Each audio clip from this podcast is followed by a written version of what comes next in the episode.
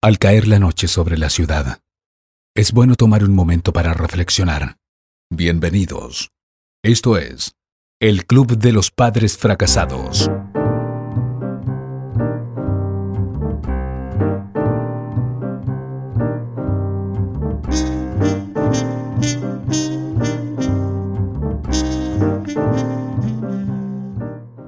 Permitime agradecerte que hayas dado play a este segundo episodio de la segunda temporada del Club de los Padres Fracasados, un podcast de familia que fomenta la interioridad, la vulnerabilidad y también el éxito desde el fracaso, ¿no? Cuando aprendemos o cuando reconocemos que no tenemos todas las herramientas, que el librito que nos han heredado no funciona y de repente tenemos que salir a buscar nuevos recursos, nuevas herramientas. Bueno, de eso un poco se trata este podcast. Y hoy queremos hablar acerca de nuevas masculinidades, porque es un tema que nos introduce a un gran desafío en pleno siglo XXI, que es las nuevas paternidades. De todo eso me explayo un poco más en mi último libro, Paternar desde la interioridad, que ya está disponible en formato digital a través de Amazon o en formato físico, lo puedes conseguir en todo el territorio nacional.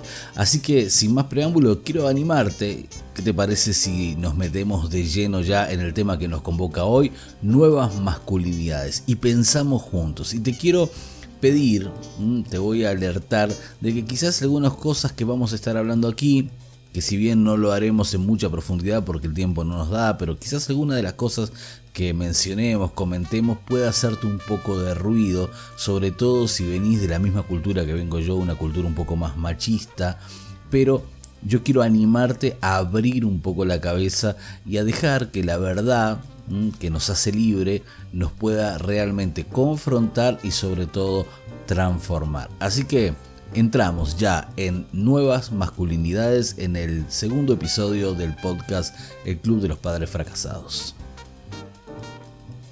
Estás escuchando El Club de los Padres Fracasados. Para arrancar eh, hablando sobre este tema, quiero confesarte que esto ha sido toda una búsqueda y una transformación personal, porque como te lo adelantaba en la intro del episodio, yo vengo de una cultura, de una formación en la cual era sumamente machista, por más que fui criado por mujeres, porque el machismo no es solamente algo que transmiten los hombres, a veces las mujeres lo fomentan también. Eh, yo venía y fui inculcado con ciertos conceptos que a la larga trajeron serios problemas. Y Dios, en su inteligencia y sabiduría, me dio una esposa y tres hijas a las cuales no podía exponer a esa manera tan rudimentaria de pensar.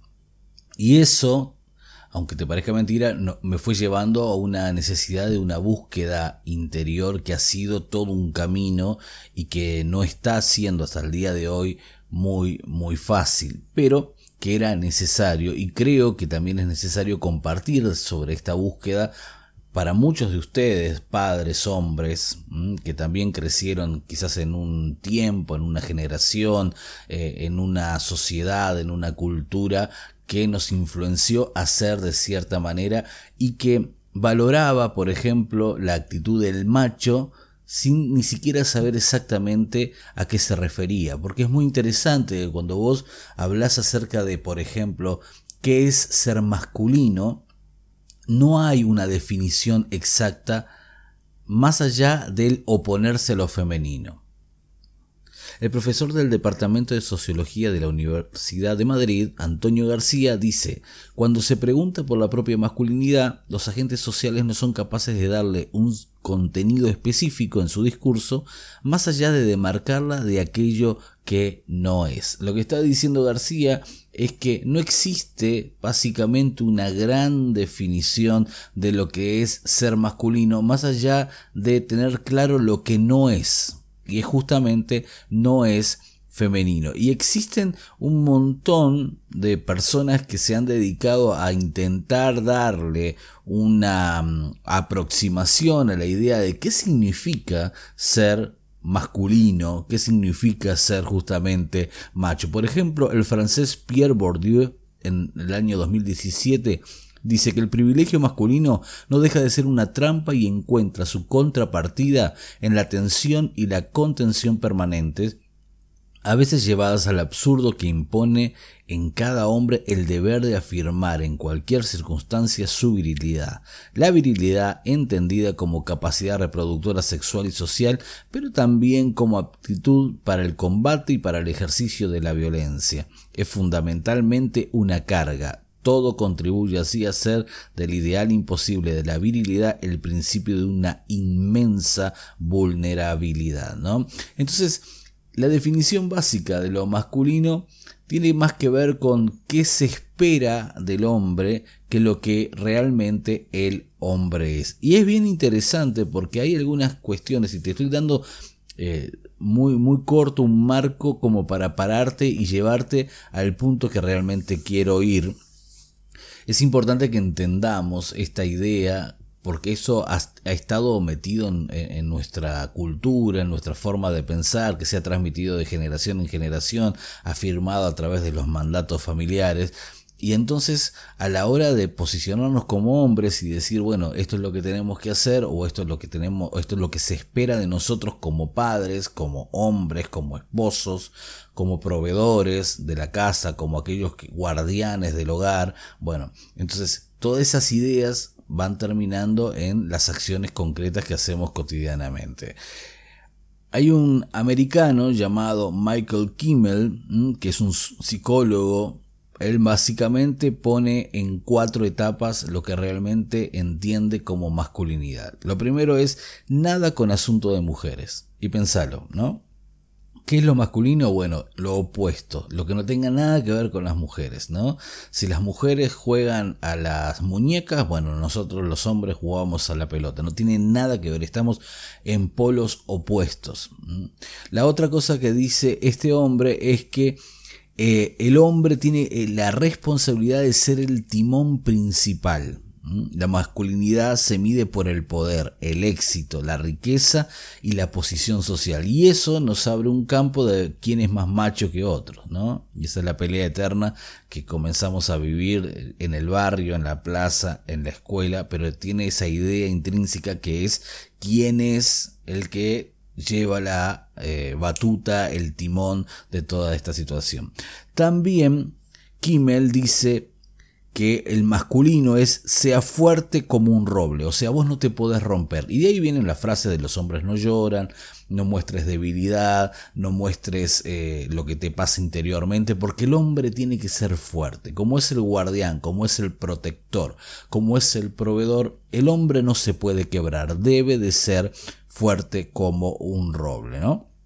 Y por último, Kimmel hace una frase, dice, mándelos al infierno, ¿no? Y esto habla de esa idea del hombre de la agresividad. Entonces asociamos lo masculino con la firmeza, que no se rompe nunca, con aquello que es agresivo, intolerante, osado, varonil, y también con lo opuesto a las mujeres. Pero básicamente no nos da mucha información de lo que se espera de nosotros como hombres y sobre todo en el desafío que yo te planteaba, que quizás sea capítulo para, para otro día, que es el de cómo ser padres. Y aparecen olas ¿eh? de ideologías y de movimientos como el movimiento feminista que viene a poner sobre la mesa estos conceptos y a decir, gente, hay que revisarlos.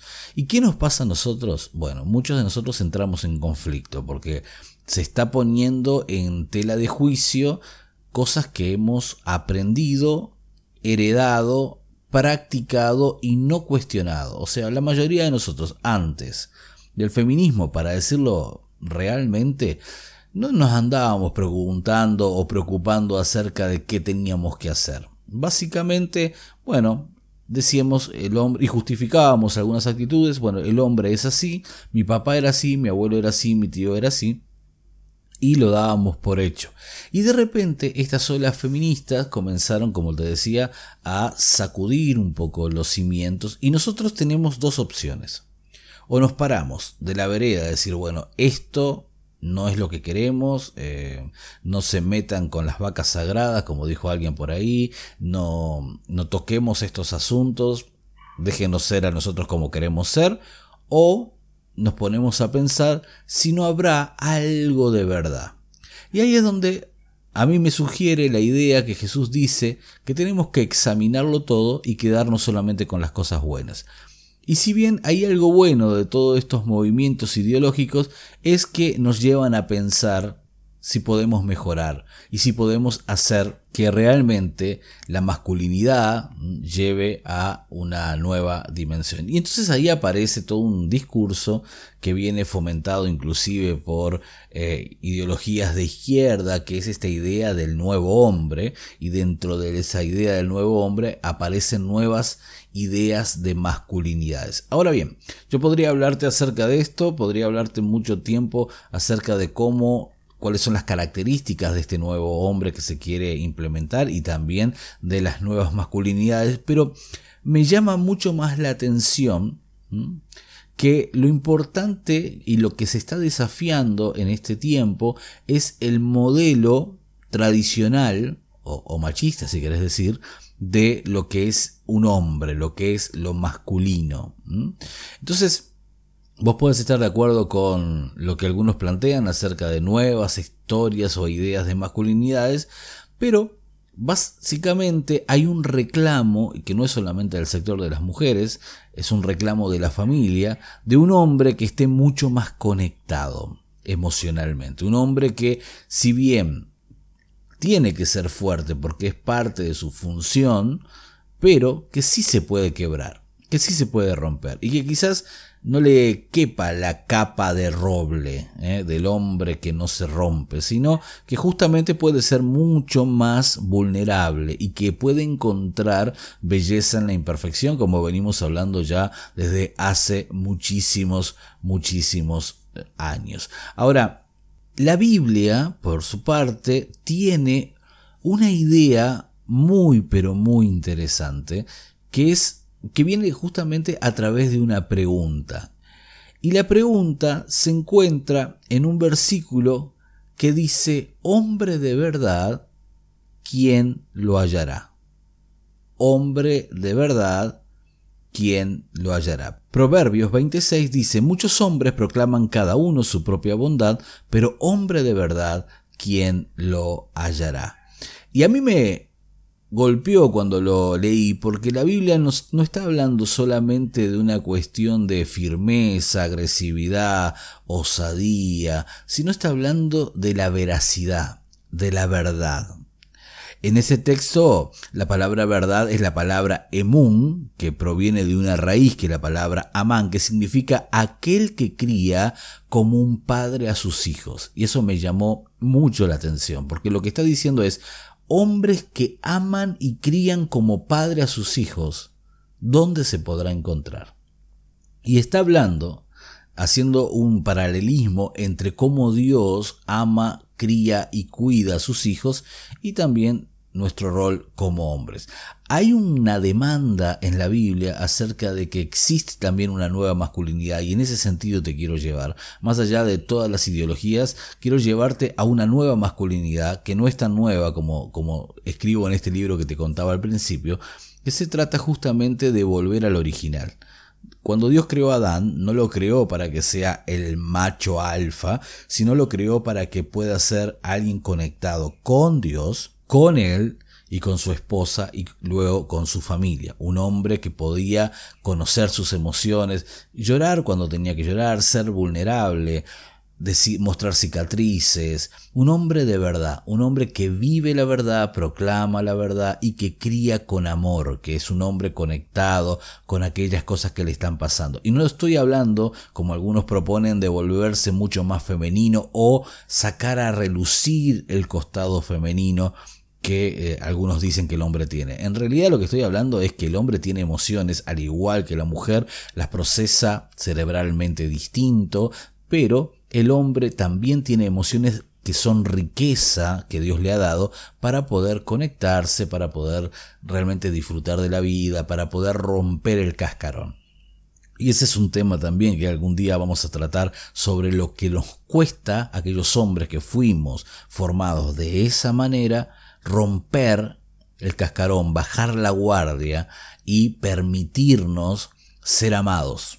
Eso es un tema sumamente interesante que en algún día lo vamos, lo vamos a estar abordando. Pero volviendo a lo que nos realmente nos convoca en el día de hoy. Existe una nueva, un nuevo estilo de masculinidad que estaba guardado en esos secretos bíblicos, que es justamente este hombre que tiene la capacidad de vivir en la verdad. Una verdad que te liberta, una verdad que te orienta, una verdad que te bendice, pero una verdad que te conecta.